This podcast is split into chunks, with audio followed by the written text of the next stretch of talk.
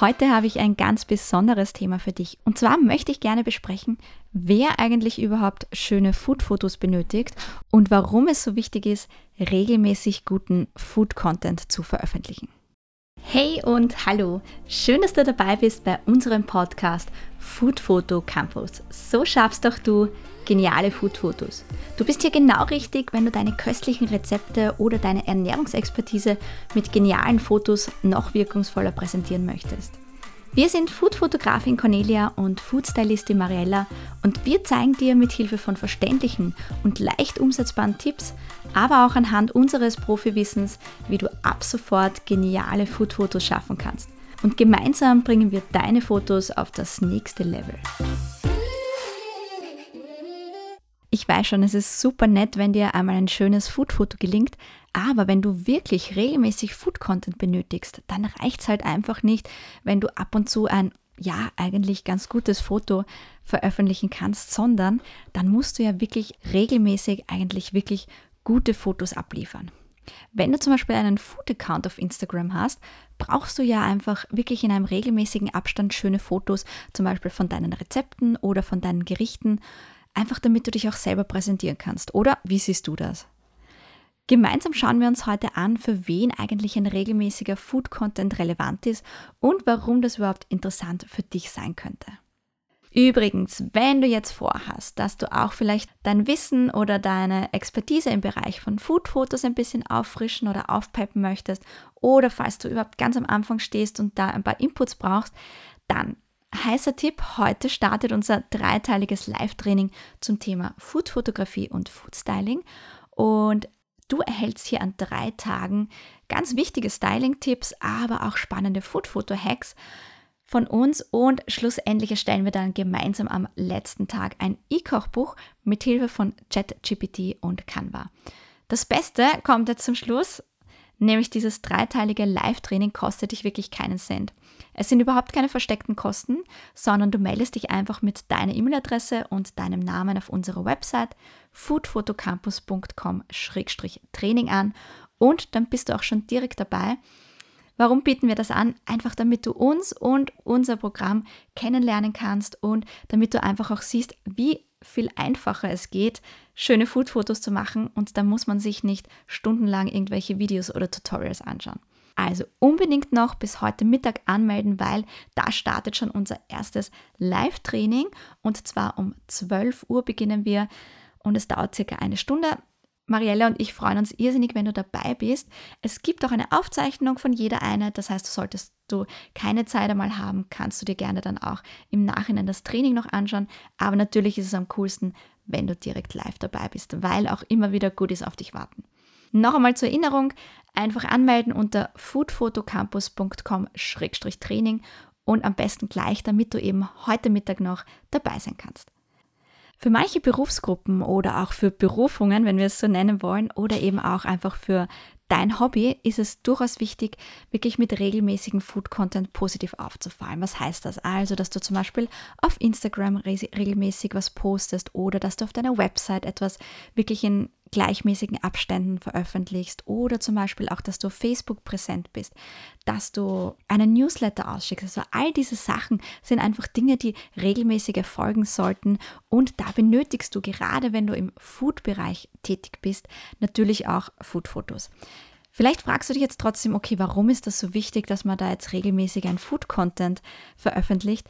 Naja, einfaches Beispiel, stell dir einmal vor, eine Food-Bloggerin, die jede Woche zum Beispiel zwei super köstliche Rezepte auf ihrem Blog veröffentlicht, aber keine oder vielleicht nur ganz, ganz wenige gute Food-Fotos dabei hat. Würdest du die Rezepte dann wirklich gerne nachkochen oder würde sie dir überhaupt als Food-Bloggerin auffallen? Frage ich, oder? Oder es wäre zum Beispiel ein, ein Instagram-Account einer Diätologin ohne schöne Food-Fotos. Weiß nicht, wenn sie zum Beispiel immer nur ein Porträtbild von sich selber postet, das wird am Feed dann irgendwie mit der Zeit langweilig wirken, oder wie siehst du das? Ich meine, schließlich will sie ja ihre Expertise darlegen. Und wie geht das am besten als Diätologin, also wenn man wirklich gute Food-Fotos hat? Ja, ganz einfach. Je professioneller und ansprechender deine Food-Fotos aussehen, desto mehr Leute werden auch auf dich aufmerksam und klicken dann im besten Fall deine Seite oder eben deinen Feed oder vielleicht kontaktieren sie dich sogar direkt, weil sie einfach von dir, von deiner Art und von deinen Produkten oder von deiner Dienstleistung überzeugt sind. Ja, das klingt jetzt mal simpel, ist es aber leider ganz und gar nicht, denn regelmäßig guter Content muss dir einmal auch gelingen. Ich würde sagen, wir fangen trotzdem mal von Anfang an an. Wer benötigt überhaupt regelmäßig guten Food-Content? Ich beginne mal ganz am Anfang. Und zwar Foodblogger bzw. Foodbloggerinnen.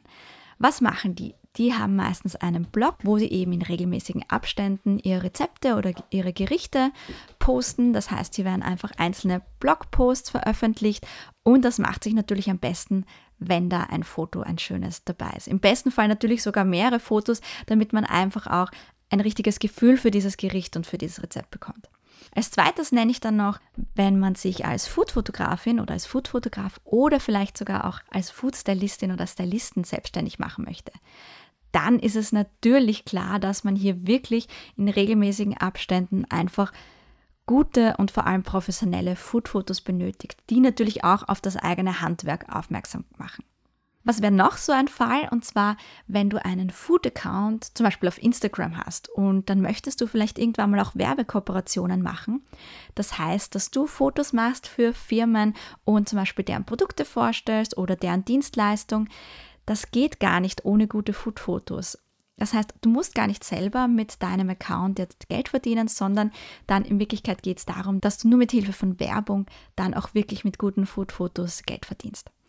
Weiters, das habe ich schon erwähnt, zum Beispiel, wenn du deine Expertise als Ernährungswissenschaftlerin oder Diätologin darlegen möchtest, ist es auch ganz wichtig, dass du eben auch gerade im Food-Bereich schaust, dass du hier gute Food-Fotos veröffentlichen kannst. Ein weiteres Beispiel ist, wenn du vorhast, ein Kochbuch zu veröffentlichen. Klar, Kochbücher ist mal naheliegend, dass man hier Food-Fotos benötigt. Oft ist es so, dass die Verlage auch wirklich sagen, ja, du kannst gerne das Kochbuch machen, aber um die Fotos musst du dich selber kümmern, weil einfach kein Budget für einen Fotografen da ist. Und dann ist es, dann liegt es eigentlich an dir, dass du hier wirklich auch zu deinen Rezepten gute Fotos lieferst. Das ist nicht einfach, vor allem wenn man vielleicht keine Ahnung hat, aber eben da ist es auch ganz wichtig, dass man hier relativ viel Content produziert, damit man eben auch mit der Erfahrung lernt und immer besser wird.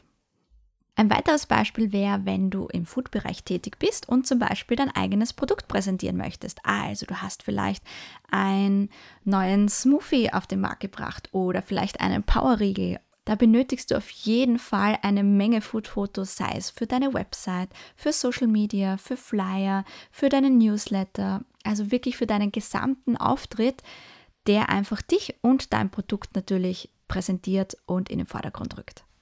Was auch noch ein Beispiel wäre, sind zum Beispiel Produkttester von Lebensmitteln. Also ich, ich meine das jetzt in dem Sinne, dass es zum Beispiel ein Social Media Account ist, wo die Person regelmäßig Produkte testet, jetzt speziell hier im Food-Bereich oder zum Beispiel auch regelmäßig Restaurants testet. Und auch da ist es wichtig, dass du natürlich von den Produkten und auch von den Gerichten gute Food-Fotos machst, damit es einfach auch geschmackvoll aussieht und damit der Leser oder die Leserin sich auch einfach vorstellen kann, worum es sich handelt. Ja, was wäre noch so ein Beispiel? Rezeptentwickler. Das hängt so ein bisschen mit Foodblogger oder Foodbloggerin zusammen. Rezeptentwickler und Rezeptentwicklerinnen, die kreieren ja ihre eigenen Rezepte und da ist es natürlich ganz wichtig, dass es zu diesem Rezept auch ein Gericht gibt und dass es zu diesem Gericht dann in späterer Folge natürlich auch ein richtig gutes, appetitliches und ansprechendes Foto gibt. Und nicht zu vergessen sind natürlich auch Restaurantbesitzer oder ich sage jetzt mal generell Besitzer von Cafés oder von Lokalen, also halt all jene, die jetzt zum Beispiel Getränke oder Speisen verkaufen. Und das brauchen sie natürlich nicht nur für ihren eigenen Auftritt auf der Website oder eben auf Social Media oder auf Flyern, sondern natürlich auch zum Beispiel in der Speisekarte. Also wenn man wirklich eine authentische Speisekarte haben möchte, wo die eigenen Gerichte vorhanden sind und nicht nur vielleicht irgendwelche Stockfotos, dann ist es natürlich auch wesentlich, dass man hier gute Fotos zeigen kann. Ja, und zwei Beispiele habe ich noch. Food Content Creator, das heißt, das sind Personen, die im Food-Bereich für Kunden Content kreieren. Und das sind meistens Agenturen, die sich eben direkt darauf spezialisiert haben, ähnlich wie ein Foodblogger oder wie ein Influencer, nur dass man eben hier direkt für Kunden agiert und als Agentur auftritt. Und last but not least gibt es natürlich auch zahlreiche Personen, die Kochkurse abhalten und anbieten und da zum Beispiel eine Rezeptbroschüre dafür erstellen möchten, dann ist es auch ganz wichtig, dass du hier wirklich gute Fotos liefern kannst, die eben nochmal auf deine genialen Kochkurse aufmerksam machen. Du siehst, die Möglichkeiten sind hier extrem vielfältig und auch die Berufsgruppen sind sehr verschieden. Aber eines haben sie alles gemeinsam. Und zwar, das ist die Leidenschaft für gutes Essen und im besten Fall natürlich auch für geniale Foodfotos.